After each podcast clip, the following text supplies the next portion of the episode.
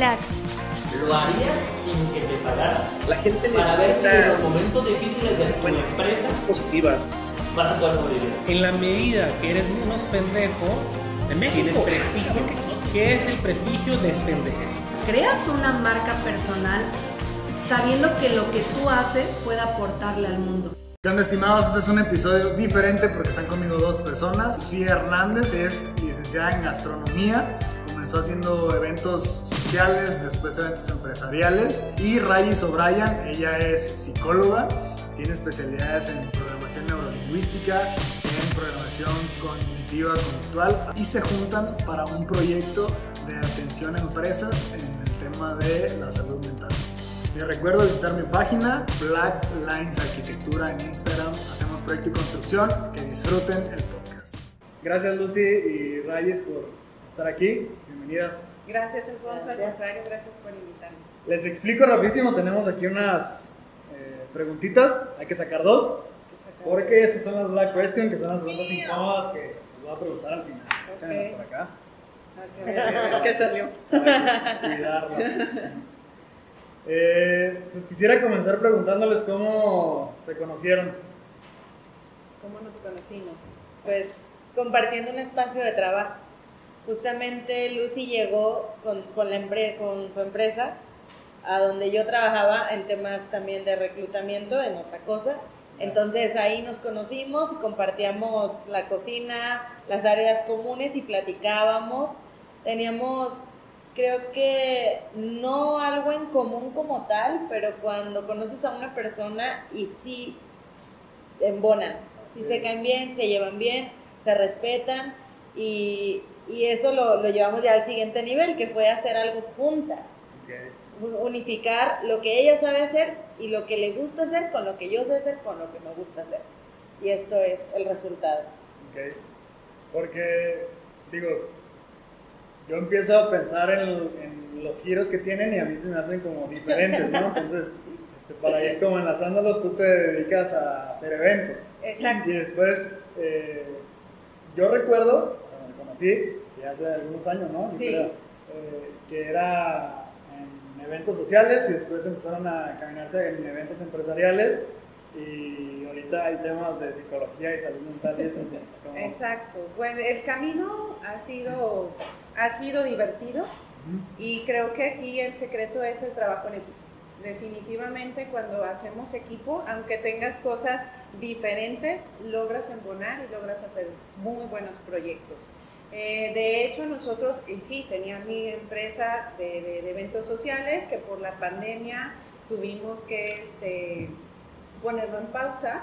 Ya te- eh, habíamos creado otra empresa, tengo otros socios donde nos dedicamos a los eventos empresariales, organizamos congresos, conversión, ¿Es convenciones. lo de Congreso Lao? Congreso Lava sale de Fansagain. Fansagain es la empresa este, donde tengo otros tres socios. Estamos ahí como meeting planner, tenemos ahí varios este, planes.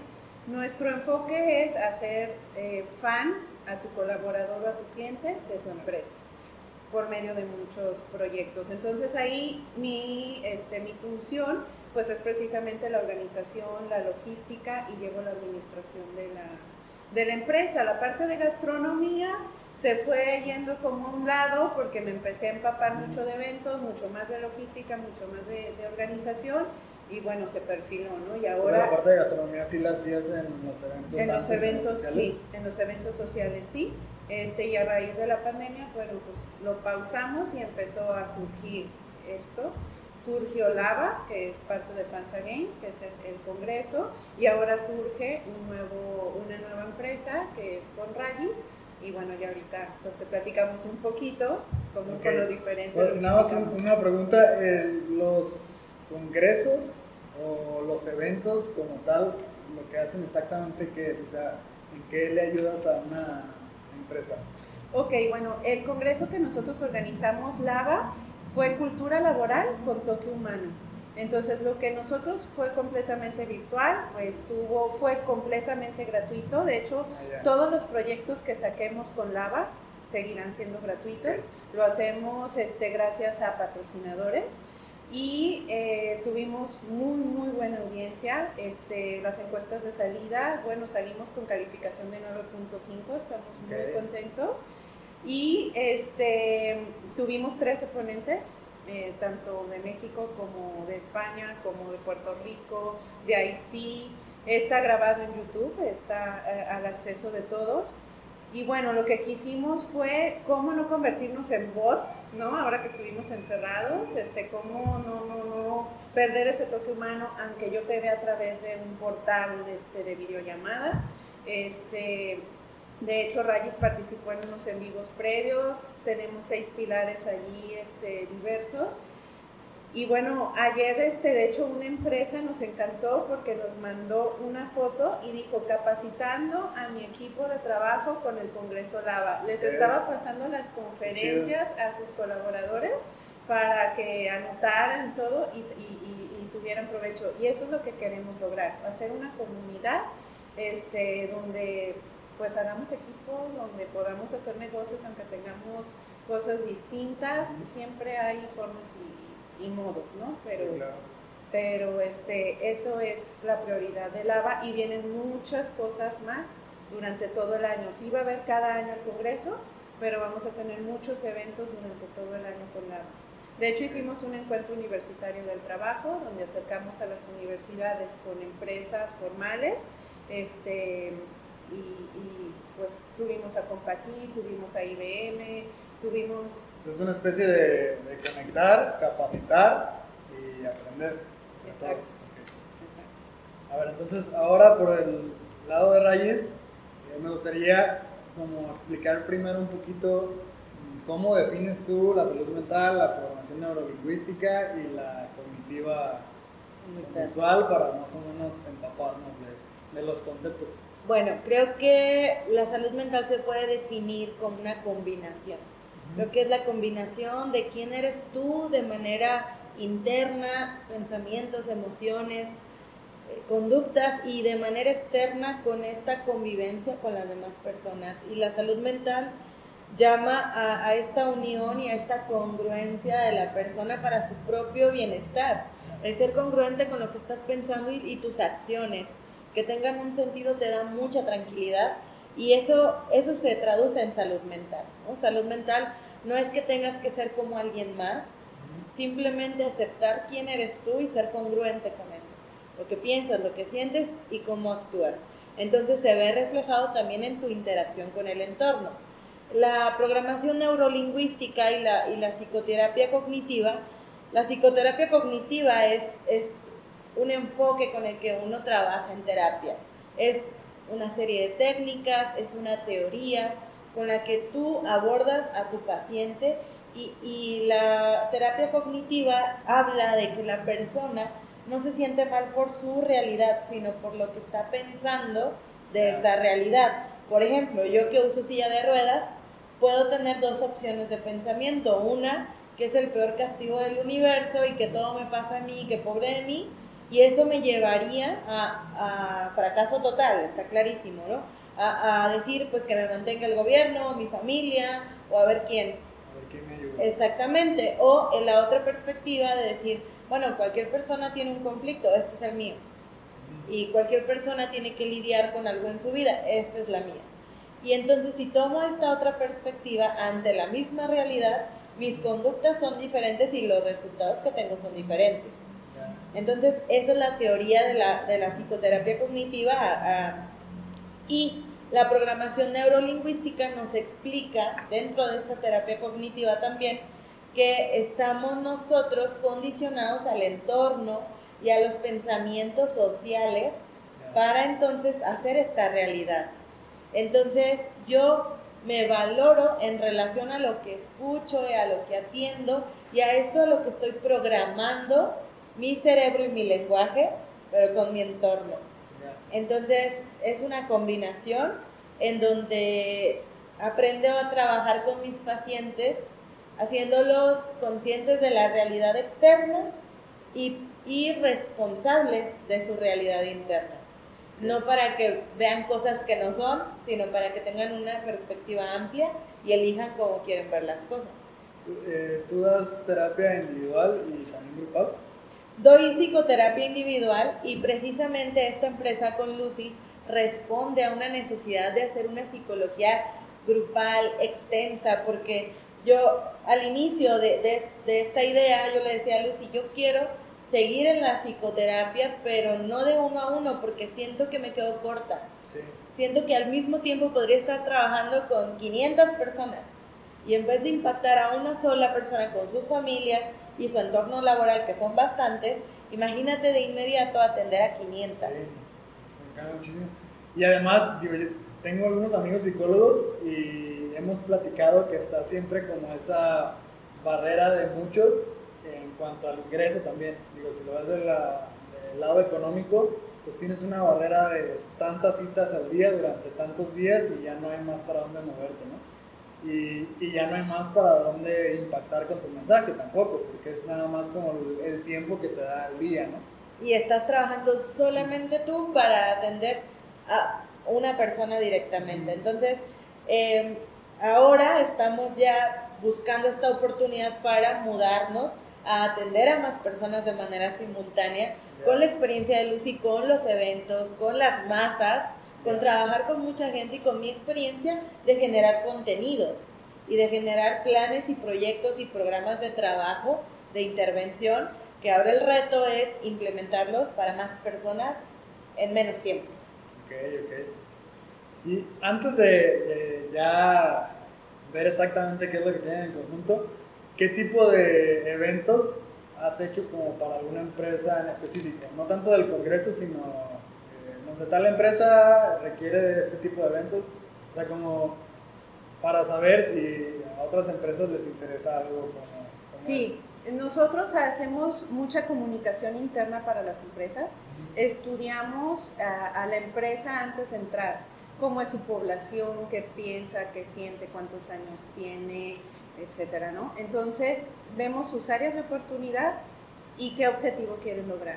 Entonces, trabajamos un plan donde buscamos una línea de comunicación, comunicamos internamente a todo el personal y hacemos eventos con algún objetivo. Entonces hemos trabajado para Sport City, hicimos a finales de año un evento para ellos. Eh, con ellos este, se trabajó el Guerreros 2021 porque fue para su equipo comercial. Ellos, a pesar de la pandemia, subieron sus ventas con los pocos clubes que lograron abrir un poquito después. Entonces, por eso fue... O sea, Este, especializan el, el evento según la necesidad que tenga Exacto. la empresa. Exacto, los especializamos. Entonces ellos fueron Guerreros 2021 porque vamos con todo para el 2021 a pesar de la, de la situación, ¿no? Entonces, este, hacemos siempre y fue completamente virtual ese evento. Ahorita este, seguimos virtuales, queremos ver si, si todo esto lo permite comenzar con híbridos y en algún momento también llegar a presencial. El virtual se queda porque, como dice Rayos, podemos impactar a muchísimas más personas, no nos cerramos este, tanto. Este, ese es como un ejemplo que te puedo poner. Trabajamos para. se ¿Y qué es, lo, llama- qué es lo que se hace en el, en el evento? Son como tipo capacitaciones o. Sí, normalmente este, hacemos un evento donde hay un maestro de ceremonias, donde hay palabras de los directivos, donde les creamos algunas actividades para que también este, ellos este, se, se diviertan, trabajen en equipos y eso es lo que quieren lograr. La actividad también va súper enfocada dependiendo del objetivo que quiera lograr. En este caso fue trabajo en equipo, entonces los dividimos en varias salas, en varios equipos, haciendo varias actividades. Después llegó un, este, un conferencista que ya les habló de un tema que nos pidió específicamente el, cliente. Ajá.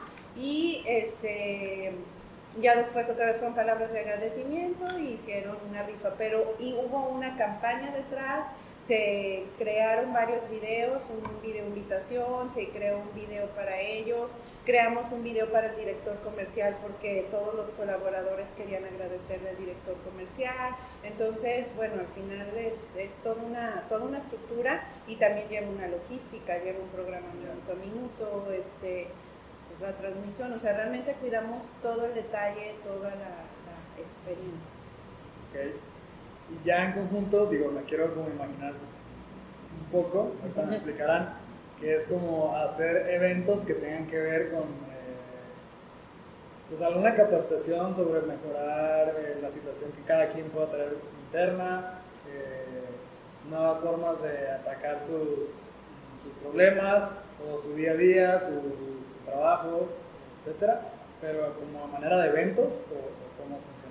Es, es más amplio todavía, mucho más amplio. ¿Quieres platicar? de Pues sí, justo lo que nosotras queremos hacer es llevar la salud mental a las empresas de una manera completa. Por ejemplo, todo lo que yo veo en consulta se llama psicología clínica, que quiere decir que yo hago evaluaciones del paciente, lo puedo derivar incluso a que se medique o nada más recomendarle algunas actividades. Son diferentes los casos. Entonces, lo que nosotras hacemos es llegar a las empresas, hacer evaluaciones, hacer evaluaciones como si estuvieran en una terapia individual eh, y entonces nosotros poderle recomendar inmediatamente al jefe qué puede hacer para sus equipos, qué se puede implementar y que también tenga los perfiles de sus colaboradores para entender por qué funcionan o no en alguna actividad, por ejemplo. Y también entenderlo desde la parte de la salud mental, que muchas veces, digo, no sé si a ti te ha pasado, pero quienes hemos tenido problemas de salud mental, cuando nos dicen échale ganas, no tiene sentido que te digan échale ganas, porque sí le echas ganas, pero ese no es el punto. A veces el problema está en tu cerebro, a veces el problema es más que una actitud. Entonces queremos nosotros ser ese defensor de salud mental en donde le digamos a los jefes directos, es que tu equipo le está echando ganas, pero hay un problema de fondo, hay un problema clínico, hay un problema médico que se puede atender, no es nada grave. La salud mental creo que ha, vivido en tabú, creo que pues a nosotros nos ha tocado saber de, experimentos y de cuestiones an- antiéticas en salud mental que se deben cambiar. Entonces, traer la salud mental real, la salud mental amigable, la salud mental cotidiana, lejos de los tabús, de, ah, está loco, ya córranlo, que se vaya a otro lado. No, no, no. Pues queremos traer estos diagnósticos reales y queremos implementar programas reales en las empresas y que también se puedan generar como... Son, son programas como de bastante tiempo. Sí, sí, son, son, pro- son programas que incluso le apuestan a la sustentabilidad de la empresa y le apuestan a, a que la empresa no dependa al 100% de nosotras, sino que podamos enseñarles a crear como su propio escuadrón de cuidadores de salud mental y que, y que si hay una situación se aprenda a manejar, por ejemplo, intervención en crisis o primeros auxilios psicológicos, que es un término que poco se conoce y que es muy importante. Ahorita yo creo que el 100% de la población lo necesitábamos, al menos en 2020. Entonces, hablando también de que la empresa pueda, con nuestra asesoría y nuestra, pues de la mano de nosotras, pues crear ese departamento o esa sección en donde los mismos colaboradores se cuiden entre sí y que, bueno, nos llamen en caso de que algo se les salga de las manos. Sí, que ta- que Entonces, también a una empresa no le conviene que esté rotando la gente, ¿no? Así como lo que se hace ahorita de que, ah, no, pues este cuate está raro, hay que darle Correrlo. Ajá. Y es que hay un síndrome, eh, ahorita no recuerdo cómo se llama. el síndrome? burnout. Ah, Está el, el, el burnout que es, pues te quemas, hasta- o sea, estás hasta, hasta donde no se puede, exactamente, del trabajo que estás llevando a cabo. Entonces somos, queremos ser ese agente en la empresa en el que, en el que les diga, eh, miren la salud mental, no es nada del otro mundo, es muy sencillo. Y cuando lo trabajas bien y cuando lo, lo trabajas también de manera sustentable, pues te ahorras mucho. Te ahorras mucha inversión en salud, en, en efectos de algo que pudiste haber prevenido. Ok. ¿Hay algo, digo, no es como ventanear a algún paciente, pero hay algo que sea común en, en las personas, en las empresas, que les suceda a, a cierto perfil de personas? Yo creo que en este momento los niveles de ansiedad aumentaron. Creo que un 70% de la población tenemos crisis de ansiedad. Ok. Y tenemos que aprender a vivir con eso, porque es como mi silla de ruedas, no la voy a negar, ahí está, pero voy a aprender a vivir con eso de tal manera que la gente cuando me vea no esté pensando, está sentada, está sentada en cuatro ruedas, no, no, no, o sea, está pensando en lo que yo estoy diciendo o en lo que yo estoy haciendo, no en, lo, no en mi problema, porque ahí es cuando deja de ser problema. Entonces, el principal problema que ha surgido en salud mental en la población mundial es la ansiedad. Ok, entonces tip número uno, acepta tu ansiedad. y- Exacto. Y, busca darle la, la vuelta a la página con otras cosas. con- Pues No mira, atenderte, atenderte, ¿no? Aceptarla y más bien buscar ayuda, porque muchas veces no puedes solo. Es lo que te dice, a mí me, a mí me pasó, ¿no? En una situación, sí, échale ganas, ¿no? Pues se las estoy echando, ¿no? Por eso O sea, estoy aquí, Ajá, ¿no? pues estoy aquí y no te gusta que te digan eso, ¿no? Entonces, ¿pero qué? Pues necesito ayuda psicológica para que me ayude a salir de esto, porque Porque sola no como puedo salir. llora, y, oye, no llores. Ajá, no llores, pues si le duele, ¿no? O si se siente mal, por eso llora, ¿no? Entonces, no, que busque, el acepte, pero que busque ayuda. Y, y yo creo que un buen tip para quienes te siguen también es importante que cuando tenemos ansiedad, bueno, hay muchas técnicas, desde respirar profundo, tratar de hacer una actividad que te distraiga, que te relaje, pero si eso no funciona, es un foco de alerta para buscar ayuda profesional. A mí cuando me preguntan, ¿cuándo es el momento de buscar ayuda profesional en salud mental? Cuando tú ya no puedes solo o sola. Así de fácil. Y no se lo puedes achacar ni a tu pareja, ni a tu familia, ni a tus amigos, porque la salud mental es tan importante como la salud física. No te fracturas y le dices, vecino, ven a ayudarme, tú eres mi vecino, tienes que ayudarme. No, ¿verdad? Ni a, ni a tu novia, a tu novia, hey, eres mi pareja, ven y, y, opérame. No, porque siempre buscamos un profesional de la salud, pero no, de la salud física, pero no de la salud mental. Entonces sí buscar ayuda profesional para poderlo resolver con quien debe de ser, no achacarlo a alguien más. Yo una vez platicaba con un amigo, digo, en- algún momento coincidimos que los dos estábamos en algún tipo de terapia mental. Este, de hecho, yo acostumbro, a veces ya tengo mucho que no voy con mi terapeuta, digo, "Ah, ya tengo mucho que no voy, voy a ir y doy una vuelta. Y ya nada más terminamos platicando y no pasa nada, es como que, entonces, ¿a qué viniste? No, pues no sé, no he venido, pero ya luego te busco otra vez. En su momento sí había algunas cosas que quería tratar, pero yo, yo platicaba con él de que se platica muy diferente con una persona que toma terapia a con una persona que nunca la ha tomado. Porque tiene como otras perspectivas, son más abiertos, te buscan más entender como te trata de entender un terapeuta. Entonces llegas más fácil a conclusiones o las buscas más fácil. Entonces, eh, bueno, yo siempre a quien, me conoce y que me ha platicado algo, siempre le he recomendado mucho que, tome terapias porque pues es, muy, es muy sano, muy saludable y, te ayuda bastante. Te ayuda bastante a sacar los problemas y, y a desahogarte, ¿no? Que muchas de las veces yo creo que parte de, de tener ansiedad y tener problemas mentales es que no, no tienes cómo sacarlos, ¿no? Sí, yo creo que la ansiedad se la explico a mis pacientes que es como, como ser volcanes y tener lava dentro de ti y no expulsarla. O sea, no, te, no saber ni qué emociones tienes y que todas estén dentro como una olla express y de repente hacen erupción y llega una crisis de ansiedad. Entonces, pues eh, sí, creo que se puede tratar simplemente platicando y aceptando con esa congruencia que les decía, de lo que sientes, lo que piensas y lo que haces. Da mucha tranquilidad cuando lo pones en práctica, lo recomiendo mucho. Ok, esto también quería preguntarte en, en los formatitos que mandé, me decías algo de que gran parte de, de- pues como la terapia a ansiedad eh, personal tuya es trabajar, trabajar. ¿no? Y antes de llegar a, a preguntarte eso, quería preguntarte a ti, Lucy, ¿cómo es, eh, por ejemplo, en el tema de la organización de eventos, eh, pues lidias con muchísima gente?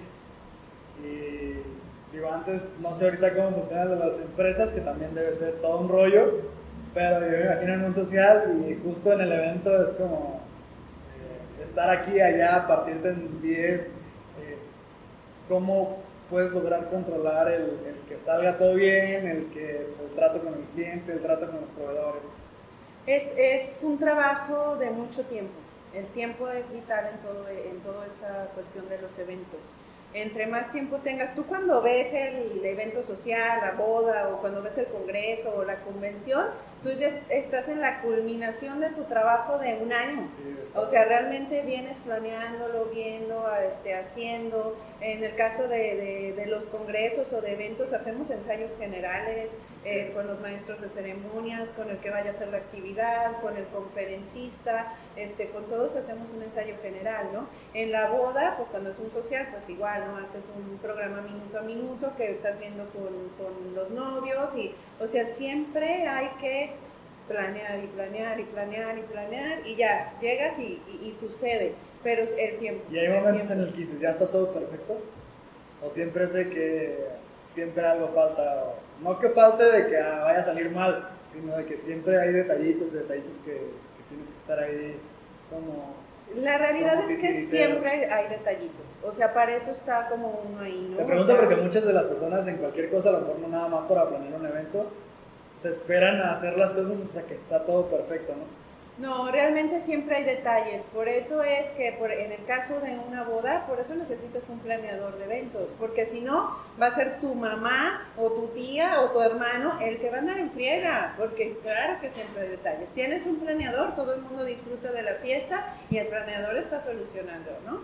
Igual en un congreso, en una convención, en un evento, en una posada, en lo que, que quieras, evento de tu empresa, pues o va a estar el de recursos humanos ahí, o el de marketing, o hay varios haciendo, o ya llegó un meeting planner y ya se organizó todo. Ajá, o sea, realmente, este, hay personas, este, en el caso de los eventos sociales, que me llegaron a contratar 15 días antes de la boda y tengo dos casos igual, porque las novias ya no podían más, o sea, fue de ya no puedo, ahí está, y disfrutaron el... No pasa nada. Organicé una boda en 15 días también, esa fue una boda civil este, que fue de, ay, no sé qué, yo me caso porque me caso y 15 Ajá. días y, y rápido, ¿no? Se puede, claro que se puede, porque pues ya sabemos todo lo que se necesita y cómo es, y, pero al final uno está ahí presente para lo que suceda. En el, en el, en el área empresarial es lo mismo. ¿Y cómo le haces para empezar? O sea, ¿Tienes algún formato en la computadora o simplemente ya sientes que traes todo en la cabeza, empiezas a echar llamadas? La realidad es que tengo todo en la cabeza, pero no confío, entonces es todo un proceso. Este, agenda. Sí, está la agenda, paso uno, O sea, paso un dos, paso de lo que tres, hay que sí, hacer. por supuesto, o sea, hay todo un organigrama de lo que hay que hacer y cómo llegar, tiempos, este, utilizamos una aplicación también este, donde ponemos nuestras tareas y en proceso, listo y cómo va, y, o sea, ahorita ya usamos este, muchas herramientas. Pero no, no, no, es, es, es trabajo de todos los días, de todos, todos, todos los días. Cuando son congresos, tenemos tareas de diario, diario, diario, diario, diario, diario, diario, y para que realmente, realmente salga. O sea, son muchas horas para organizar y que salga bien. Detalles siempre va a haber, a veces si es virtual, si la transmisión, que si el micrófono, que si el... Pero hacemos un ensayo general. Y gracias a Dios, las cositas así mínimas no se dan cuenta. O sea, uno porque pues estás Sí. detrás, ¿no? Pero el público o el que está no lo nota, pero porque hay mucho ensayo y mucho trabajo previo. Sí, ya la gente nada más llega a vivir la experiencia. Exacto. exacto. ¿Y, y tú te consideras workaholic? ¿Cómo? ¿Workaholic? ¿Qué es workaholic? ¿Como adicta al trabajo? Sí, yo creo que sí, sí, sí, sí, ¿Sí? soy. Sí, sí soy. O sea, sí tengo ya un tiempitito para acá que ya me doy mi espacio personal, tengo poquito tiempo que empecé a hacer yoga y o sea que ya digo, no, esto es lo tengo que hacer, ¿no? Pero antes sí era como trabajaba para vivir.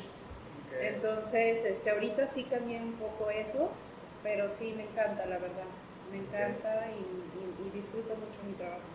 Ok, ah, Quería, digo, para llegar a esta parte, porque tú me ponías eso en la, en la hojita que les mandé. eh, siento que para algunas personas es bueno y para otras es malo. No, no sé. Quiero, quisiera verlo como de tu perspectiva. Este, ¿Te hace bien? ¿Crees que te hace mal? Y a las personas que, que todo el tiempo están así muy metidas en la chamba, este, ¿hasta dónde crees que, que sí está bien y hasta dónde no? No, yo creo que sí es necesario tener espacios para todo, espacios para descansar, espacios para hacer nada, espacios también para sentirte productivo y creo que así es como tenemos más resultados, ¿no? Cuando tenemos eh, muy bien delimitadas las actividades que queremos hacer y los espacios en los que tenemos que hacerlo. De repente también me ha pasado que estoy trabajando hasta los domingos por algún proyecto y alguna idea que tiene que salir sí o sí pero sí he llegado al punto de enfermarme y de decir no. creo que por aquí no va la cosa, creo que siempre el cuerpo es muy sabio y es cuando te da unos jalones de oreja y te dice ya no podemos más. Y, bueno, pues creo que sí es importante eh, pues aprender a, a, separar las cosas y tener muy clara tu semana para ser más productivo. Sí, porque, porque hay personas que hay veces que puede entrar algún problema muy personal que, está, que lo tienen muy fuerte y se refugian trabajando. ¿Qué tan, ¿Qué tan bueno o malo sea eso? Porque puede ser que los distraiga y que a lo mejor se sientan bien. No sé si sea como un placebo nada más o si realmente les está funcionando como esa, esa, salida de escape. Pues creo que lo, lo, adecuado es afrontar, es afrontar lo que sea que te esté sucediendo. Ahí, ahí lo, que, lo que yo te platicaba era que trataba yo de evitar mi ansiedad trabajando, porque en vez de estar pensando en que me siento mal, pues mejor prefiero estar concentrada en otra cosa. Entonces, eso ya es por un, como una decisión que tomas, pero también por saber qué es lo que te ocasiona y por conocerte y decir, bueno, ya sé que cuando estoy muy ansiosa, pues mejor me voy a poner a trabajar o mejor me voy a divertir y empezar a, a cortar con ese pensamiento de ansiedad y decir, no, mejor relajado, mejor todo bien y, y, poquito a poquito, ¿no? Llegar a ese equilibrio en el que pues estés satisfecho con lo que haces para no llegar a la ansiedad también. O sea, al final sí te va a causar un problema al estar bien metido, enfocado solo en el trabajo, si no estás afrontando el principal problema que te hace refugiarte ahí. Exactamente, tú tienes que decidir que lo haces porque quieres, no por estar evadiendo otra cosa y que, y bueno, que, que no sea un extremo, porque todos los extremos son malos, todos, todos. Ok. Quería pasar un tema, digo, es un poco personal y no a la vez. Eh, me decías que lo que te sucedió fue como un cambio total y que había una luz y antes y ahorita hay una luz y nueva, ¿no? Eh, me gustaría saber, o, ¿qué le puedes recomendar a la gente que no le pasa un problema así tan fuerte? ¿O le tiene que pasar a alguien un problema tan fuerte para que este, modifique sus, su chip o bueno, pues yo esperaría que no, que no les pasara un problema tan fuerte para modificarlo. Creo que ahorita tenemos al alcance... Bueno, porque primero está modificado para bien o solo está modificado diferente, no sé. Esa es otra pregunta. No, no, yo me modifiqué para bien, o sea, definitivamente me, me, modifiqué para bien, pero fácil no fue. Este, nada, nada, nada fácil. Eh, y, y al final pues salí, ¿no? Logré salir, sí tuve ayuda psicológica porque sola no hubiera podido. A mí me apoyó una fundación este, que se dedica a personas con, eh, con cáncer de mama y, y ellos me, me, fueron orientando de que lo que yo estaba sintiendo era normal y que los químicos me estaban produciendo eso tanto mentalmente como físicamente y fueron porque yo a la mitad yo ya estaba arrepentida, ¿no? O sea, yo decía, no, ya no más, o sea, de eso, así.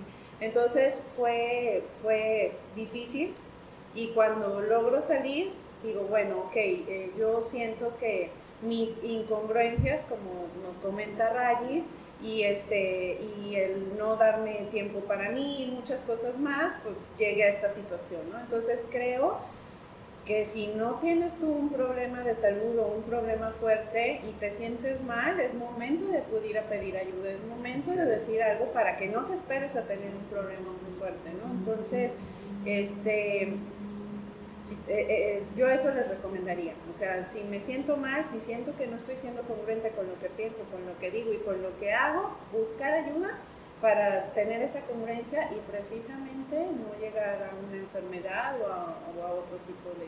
Y principalmente preguntárnoslo, ¿no? Porque hay veces que pues, simplemente no sabes si estás siendo congruente con lo que piensas y con lo que haces, ¿no?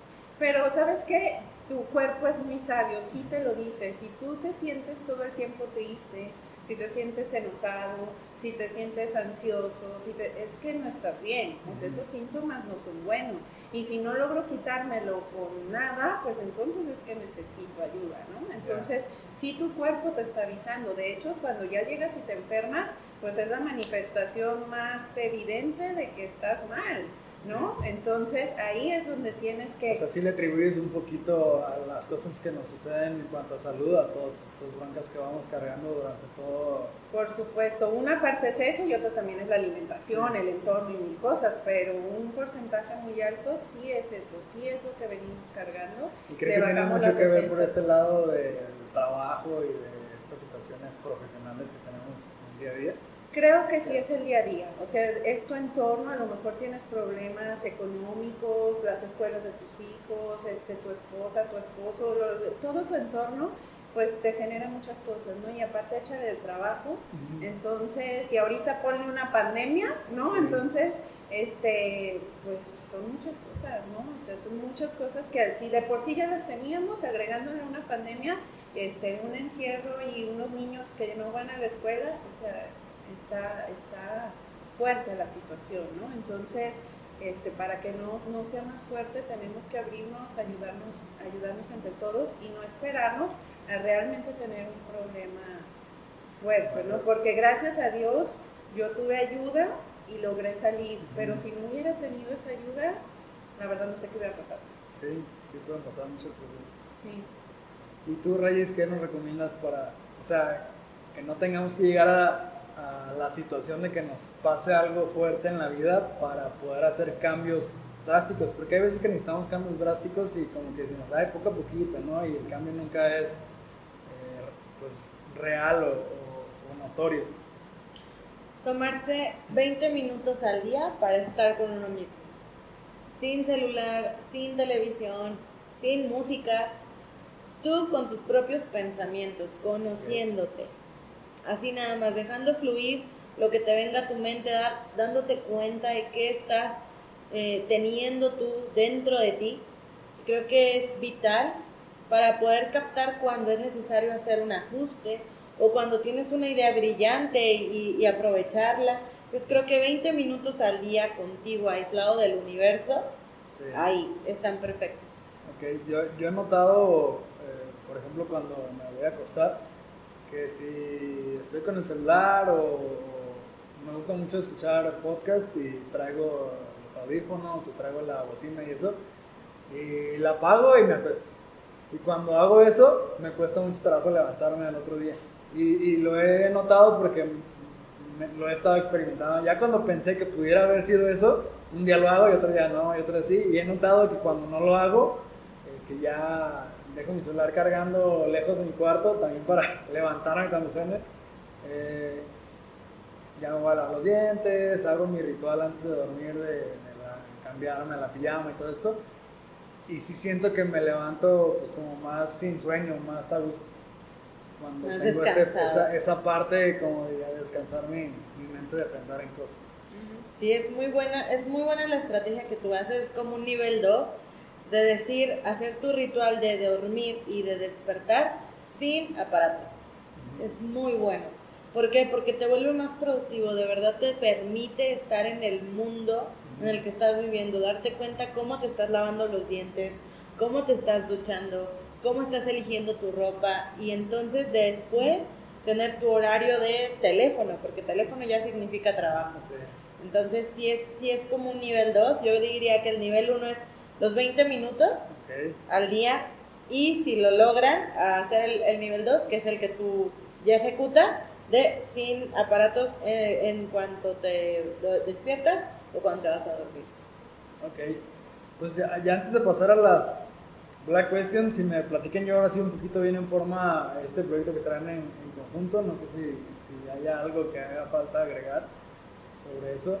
Eh, entiendo que es como un programa para las empresas que eh, pues es como por determinado tiempo para ir midiendo pues los problemas individuales de cada persona, ir también creando eh, esos guardianes de la salud dentro de, de la misma empresa para que no tengan que estar ustedes ahí de por vida. Es más o menos. Sí, de hecho, Eh, tenemos ya varios talleres, varios este, webinars ahorita que, pueden ser virtuales o podemos hacer híbridos para que las empresas empiecen como, empecemos como a sembrar esa semillita, ¿no? Este, pierdan el miedo y decir, mira, de, esto es lo que venimos a hablar, vamos a darte un taller para ti y para tus colaboradores o para los líderes, ya como la empresa lo decida. Y de ahí tenemos un programa, un programa donde ya vamos armando toda esta estructura, todos estos guardianes y ya los, ya los vamos guiando y asesorando. También podemos crearles eventos de sensibilización para que si hay alguien que a lo mejor yo me siento muy mal, pero pues no le tengo confianza, pero no quisiera hablar, pues precisamente en esos eventos tratar de, de abrirnos y de sensibilizarlos, que sepan que al final pues hay una ética profesional que nadie le va a ir a decir a nadie lo que a ti te está, lo que a ti te está pasando, ¿no? Porque como comenta Rayis, vamos aparte de tener psicólogos en el equipo, a también tener psiquiatras, porque hay problemas que sí necesitan fármacos, que a veces te hace solo, te hace falta un químico en el cuerpo que un fármaco te lo puede dar y te puede ayudar a estar muchísimo mejor. Entonces, eh, si requiere alguien de ayuda psiquiátrica, entonces también están nuestros psiquiatras en el equipo para que puedan atender a, a todas estas personas, ¿no? Y pues, ¿qué, ¿qué, gana este, la empresa? Pues aparte de tener colaboradores eh, contentos, pues saludables mentalmente, por ende también saludables físicos, y, y, pues evitas la rotación, ¿no? Evitas tanta rotación de, de, del personal en tu... Y también ayudas a normalizar un ecosistema de, de terapia eh, mental, porque también muchas personas como que le huyen, ¿no? O, o creen que no lo necesitan. Exacto. Entonces, creo que sí, sí es importante como que si lo ven todos en una empresa que es normal, empieza a ser normal como para más gente, ¿no? Que Hablar de salud mental y socializar la salud mental como podríamos cualquier hablar de tema. cualquier otra Como nosotros, no decir, ah, esto ahorita no, es que voy a terapia. O sea, pero para todos nosotros, a nosotros eso es muy normal. Ah, voy a terapia y a ti no te da pena decir que vas a terapia. Eso queremos lograr, ¿no? Ahorita tengo mi tiempo para mí en mi terapia. Súper. Pues nos pasan sus redes sociales antes de pasar las preguntitas. Claro que sí, las redes sociales de esta empresa que, que, que están haciendo todavía no las tenemos, entonces les vamos a dar las, las, las mías son arroba rayis obrien. Ok. Y las mías, híjole, yo tengo muchas, pero las que gustes. Las que guste. El mío eh, personal estoy como arroba lucita go, así es como me encuentran. Eh, tengo arroba Congreso Lava, que los puedo invitar a que estén ahí, ya que todos los eventos que generamos ahí son completamente gratuitos. Okay. Entonces son las dos redes que, que, los invito. Tengo la de eventos sociales, me encuentran como Lucía Hernández Planner. Ahí está un poco estancado mi, este, mi, mis redes, pero si desean algún evento social también podemos, podemos apoyarlos. Ok, súper bien. Pues a ver, ¿quién, quién empieza? Rayes. Rayes. ok. A Rayes le tocó la que nadie quiere escuchar. Oh, no. Dice, ¿cuánto se le gana a tu producto o servicio? Y a lo, y a lo mejor más bien esta está enfocada a que nuevas personas que están empezando en esto, a lo mejor que no nos diga exactamente qué, qué se le gana a lo que tú haces, pero cómo puede empezar alguien que está emprendiendo en temas de psicología, cómo se cobran las consultas, este, cómo funcionan eh, cuando son grupales, etcétera. Más como recomendaciones de... Yo creo que, híjole, Lucy siempre es la que me ayuda a sacar los, los presupuestos y ya le aprendí un poco. Okay. Hay que valorar lo que estamos pagando de gastos fijos y de los gastos variables, ¿cierto? Dime si me equivoco. Y, y entonces entender cuánto necesitas cobrar para que tu producto sí sea rentable y te funcione tener algo para, para que tú puedas seguirle invirtiendo, ¿no? Entonces, creo que tienen que hacer más que nada un, una propia evaluación numérica de yeah. cuánto le están invirtiendo uh -huh. y de ahí un porcentaje de ganancia, ¿cómo sería, Lucía? Normalmente se sugiere que sea como el 30%. Eh, y de ahí, bueno, pues de ahí te mueves y ya depende de la negociación que quieras hacer con el cliente. Ya si dices, bueno, pues a este le voy a ganar el 10, a este el 15, a este el 20, el 25. Pero normalmente este es un 30% lo que puedes tener como... ¿Y, y, y qué, qué, también crees que está el mercado ahorita? Por ejemplo, eh, eh, a la terapia que yo fui me costaba, eh, creo que me costaba como 300 pesos, ahorita está como en 400 y el otro día platicaba con el, amigo que te, que comentaba hace rato, que también les cuesta mucho trabajo a veces agarrar lugares porque es como, pues, no sé, cuando van empezando pues no tienen muchos clientes, entonces no es como que ya tienen para pagar una renta mensual y eso, y, y en eso andan las consultas en promedio entre 250 y 350 pesos en, en, gente que va iniciando, que ya tiene uno o dos años, ¿no? ¿Crees que está bien, que está mal? Yo creo que sí sería un buen promedio, unos 350 pesos por consulta cuando nada más tienes licenciatura y ya pues le vas aumentando si tienes un grado máster y demás.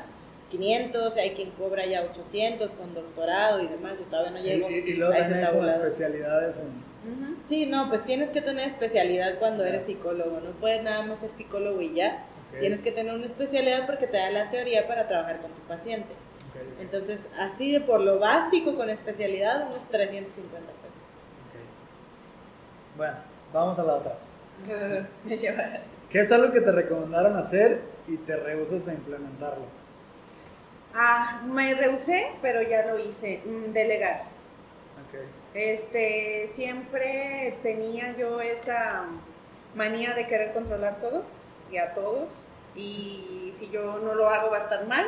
Y ay, no, no le voy a delegar. Y bueno, entonces este, es el me mal, del, rehusaba. el mal del dueño, ¿no? Ah, sí, me rehusaba muchísimo. Gracias a Dios eso también ya, ya lo, lo- lo logré. Y este, pero me fue también muy difícil. Y.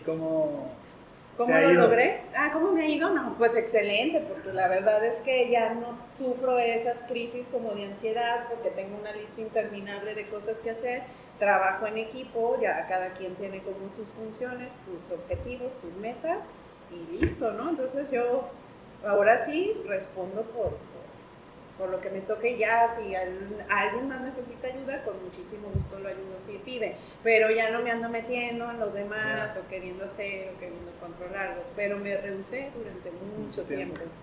Y si pudiéramos dar como una pequeña ayuda, por ejemplo, sé que cuando vas a hacer algo nuevo o algo que te cuesta trabajo, pues gastas muchas energías, por lo tanto tu cerebro no quiere que lo hagas, ¿no? Entonces Sí. como que no lo quieres hacer porque sabes que si se equivoca lo vamos a tener que la la la. la.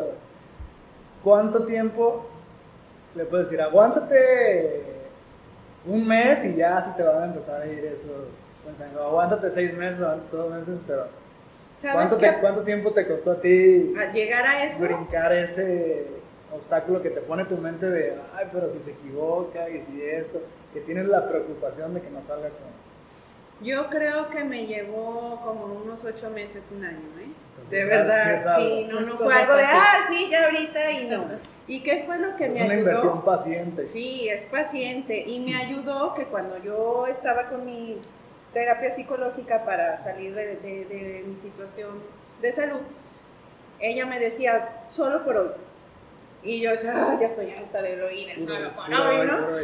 Pero sí funciona. Entonces hasta la fecha lo aplico y pues solo por hoy no voy a controlar, solo por hoy me voy a calmar y hasta que ya se me hizo un hábito.